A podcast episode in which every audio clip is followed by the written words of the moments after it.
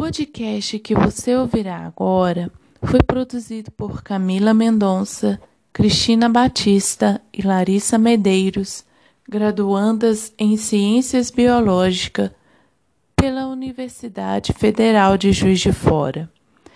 Bem-vindo ao podcast sobre a bioacústica de crustáceos.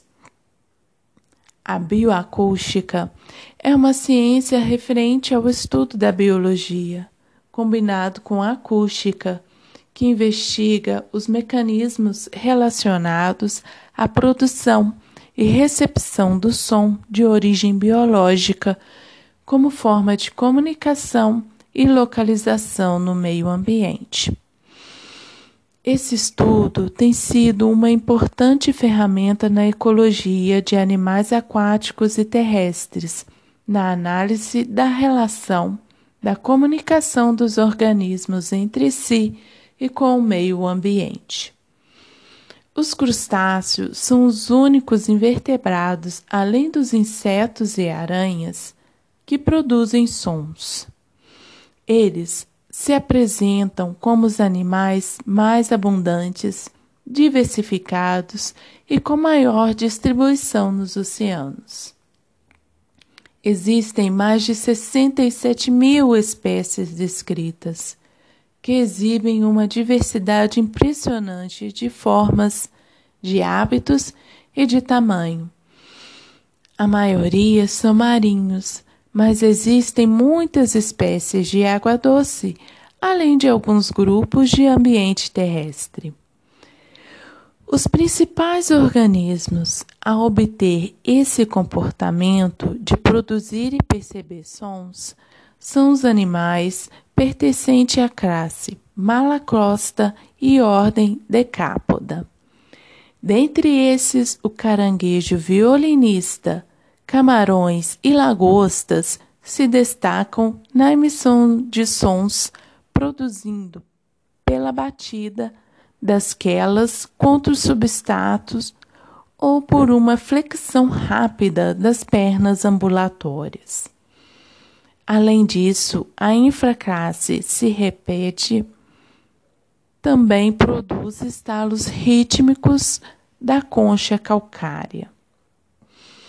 O camarão agarrador é o crustáceo bentônico mais onipresente e seus estalos podem elevar substancialmente os níveis de som na faixa de 2 a 15 kHz.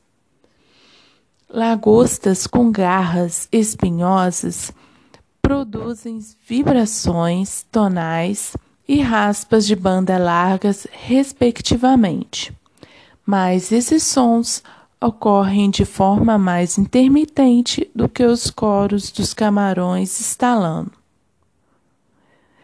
Os camarões louva-a-Deus que vivem em tocas produzem estrondos rítmicos de baixa frequência que tendem a ocorrer com coros ao amanhecer e ao anoitecer.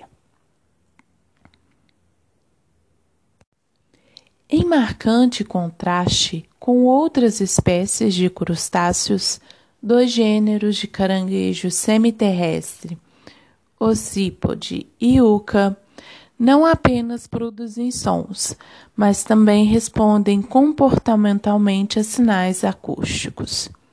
Sons espontâneos, aqueles emitidos na ausência de estimulação de outros caranguejos, são produzidos por machos de caranguejos violinistas e caranguejos fantasmas, seja de dentro de suas tocas ou em sua entrada.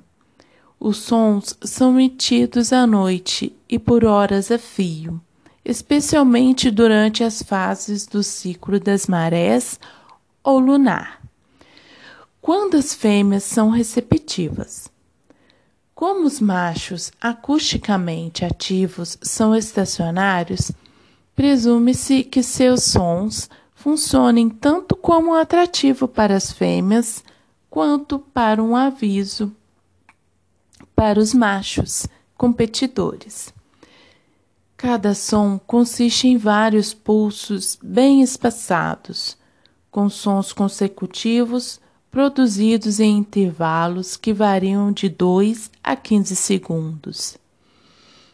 Machos não perturbados produzem sons em taxas relativamente lentas, mas quando estimulados por sons de outros caranguejos ou pelos movimentos próximos de caranguejos vizinhos, a taxa de produção de som podem mais do que dobrar por breves períodos. Essas emissões mais rápidas e tipicamente mais altas são conhecidas como sons de cortejo.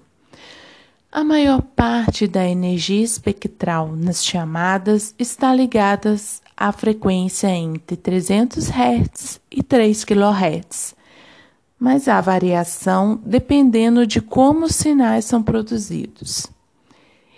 Energias espectrais mais altas são típicas de batidas ao bater a garra contra o substrato ou estridulação, produzindo assim um ruído agudo, roubando duas partes do corpo juntas, enquanto uma faixa mais baixa de frequência é gerada pela vibração da perna em caranguejos violinistas. Mas à medida que os sons se propagam pelo substrato, as frequências mais altas se atenuam rapidamente. O substrato deve ser o canal principal para a comunicação interespecífica, mas existem ainda o potencial de detecção de sons transmitidos pelo ar, mas faltam evidências relevantes a tais estímulos. Fisiologicamente, os caranguejos pequenos podem detectar os sinais vibracionais produzidos por có específicos a pelo menos um metro de distância. Juntas, várias células codificam com precisão as propriedades temporais, assim como as espectrais grosseiras das chamadas. Os mecanorreceptores incluem cerdas, células na superfície do corpo, órgãos conotonais associados a articulações de antenas, pernas e outros apêndices corporais e sistemas internos de receptores de estatocistos. O significado biológico desses sons podem ser sinais de comunicação interespecífica, de alerta para predadores ou de cortejo, como no caso dos caranguejos violinistas e caranguejos fantasmas. As fêmeas respondem aos chamados dos machos que estimulam uns aos outros para intensificar sua sinalização de cortejo, formando coros acústicos. Machos vizinhos evita a sobreposição de chamados e tal evitação ocorre não apenas dentro de assembleias de espécies únicas, mas também entre espécies que estão chamando ao mesmo tempo e lugar. A resposta a esses sons permite que as fêmeas possam discernir claramente e talvez localizar acusticamente machos específicos mesmo que eles chamem dentro de um couro de espécies mistas. Esse comportamento otimiza a reprodução. Comparada à riqueza de conhecimento sobre os sistemas visual, tátil e quimiosensorial desses animais, o sistema sensorial acústico dos crustáceos permanece relativamente não estudado e promete ser uma área fértil para futuras pesquisas. O monitoramento acústico pode ser útil para revelar padrões ecológicos amplos, usando algumas espécies como indicadores ecológicos. Podem revelar padrões temporais de sons de crustáceos e detectar ocupações de determinados habitats pelas espécies e, finalmente, o monitoramento acústico pode demonstrar sobreposição temporal e de frequência entre sons antropogênicos e sons naturais de crustáceos, o que pode ajudar a refinar questões de pesquisa sobre impactos potenciais. E aí, pessoal, gostaram de saber mais sobre como esses incríveis animais podem se comunicar através do som? Fantástico, não é? Essa é mais uma curiosidade sobre o mundo dos crustáceos. Espero que você tenha gostado e acrescentado ao seu conhecimento a respeito desse mundo fabuloso.